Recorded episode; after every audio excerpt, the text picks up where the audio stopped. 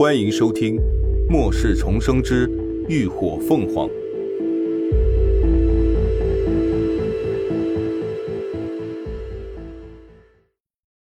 第一百六十八集，神经大条。两人的谈话最终还是不欢而散了。出了荣家，林鸾他们先去了趟任务中心，交谈了任务凭证。三十三根三级丧尸的头骨骨刺，以及十几麻袋的粮食种子。这些种子是秦志远在林鸾去救雷霆时，特意拐去种子仓库收集的，连乐乐他们当时都不知情的，还以为他是去找卡车了。S 级消灭变异丧尸的任务，再加上 A 级收集种子的任务，一共兑换了两万两千积分。也算是一笔不错的收入。出了任务中心，李鸾一行人又奔向了房管所。一番挑选后，他们最终还是决定在东隅街再租一套独栋的宅院。这一次的门牌号为一零八号。宅院的面积比三十六号略大，但靠近街尾，环境要更加幽静一些。秦志远随即办理了租赁手续。又从卡上划去了两百积分，众人便浩浩荡荡地赶去了新家。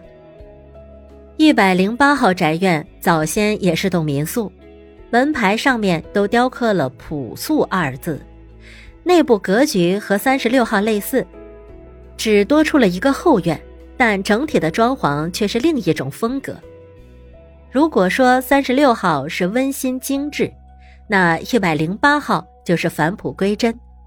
石头堆砌的围墙大起大落，瓦罐里的小花欲语还休，每一处摆设看似普通随便，但却又彰显了一份肆意随性，让人很容易就能融入这样的环境中，而不会觉得格格不入。由于如今劳动力过剩，像这类高租金的房屋，基地都会定期派人过来打扫整理，里头的家电家具。床单被褥也都一应俱全，所以他们可以直接拎包入住。大家对新家的环境都很满意，一边催促了邻移动水库栾去楼顶水箱给他们放水洗澡，一边兴致勃勃地挑选各自的房间。好在他们还算有点良心，等林鸾干完苦力下楼时，还给他留下了一间向阳的房间。一推开窗后，就能够将后院的景色尽收眼底。后院里是一片郁郁葱葱，中间有个小池塘，塘里的睡莲也都已经含苞待放，不时还有锦鲤甩动着尾巴窜过水面，让人观看着就觉得心境愉悦。等林鸾回空间冲了澡，再爬上床准备入睡时。突然就听到西南边传来了两声闷响，床榻都仿佛在微微的震动。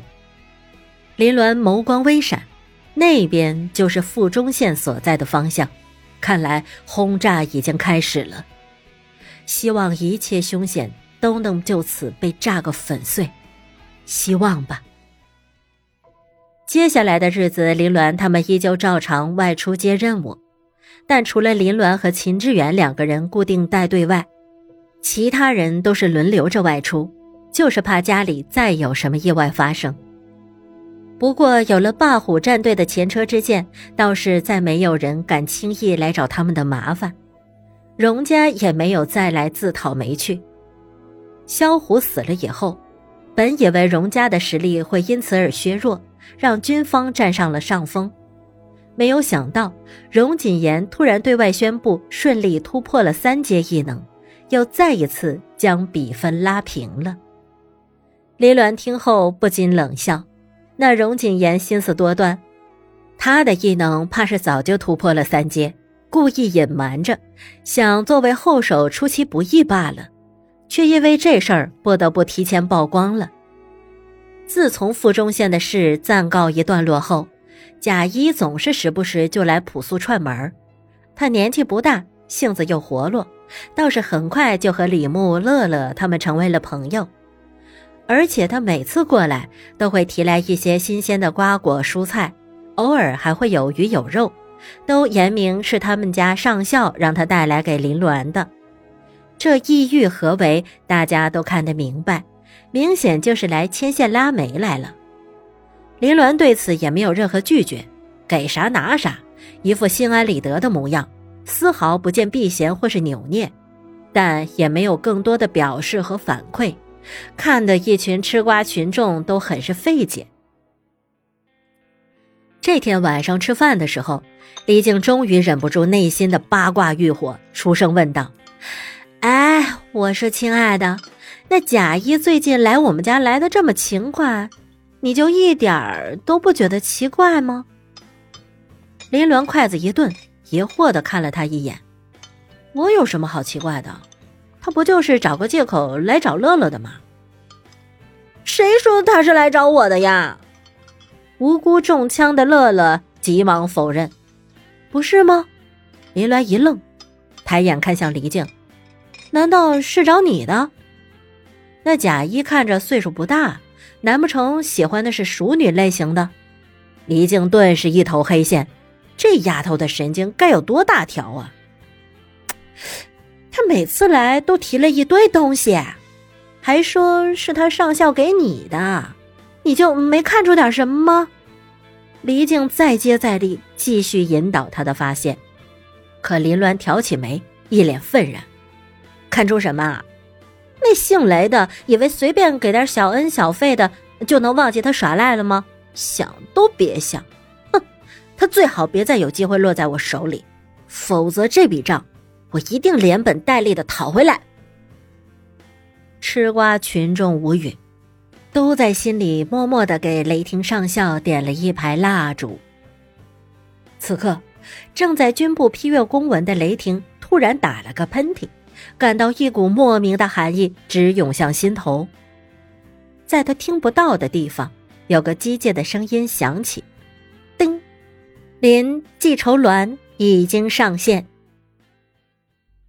这天傍晚，林鸾他们外出完成任务，刚刚回家，还不带坐下喝口水，留在家里的乐乐就忙不迭的跟大家汇报起重大新闻来。哎你们知道吗？现在外头都听说了，说只要是杀了空间异能者，他存在的空间里的东西就有很大的几率会爆出来呢。众人闻言皆是惊讶，吴一浩一推镜框，直接反驳道：“这不可能吧？每个空间的异能者的次元空间都是完全独立的，人一死，与次元空间的连续网就直接断裂。”又怎么可能把空间里的东西爆出来？那我就不知道了。乐乐耸耸肩，反正现在基地到处都传的沸沸扬扬的，早上还听说有个空间异能者被人给杀了。不过爆没爆东西就不知道了。现在那些空间异能者都人心惶惶的，就怕哪天上街不注意就给人捅了。哎，三儿，你说这事儿是真的吗？感谢您的收听，下集更精彩。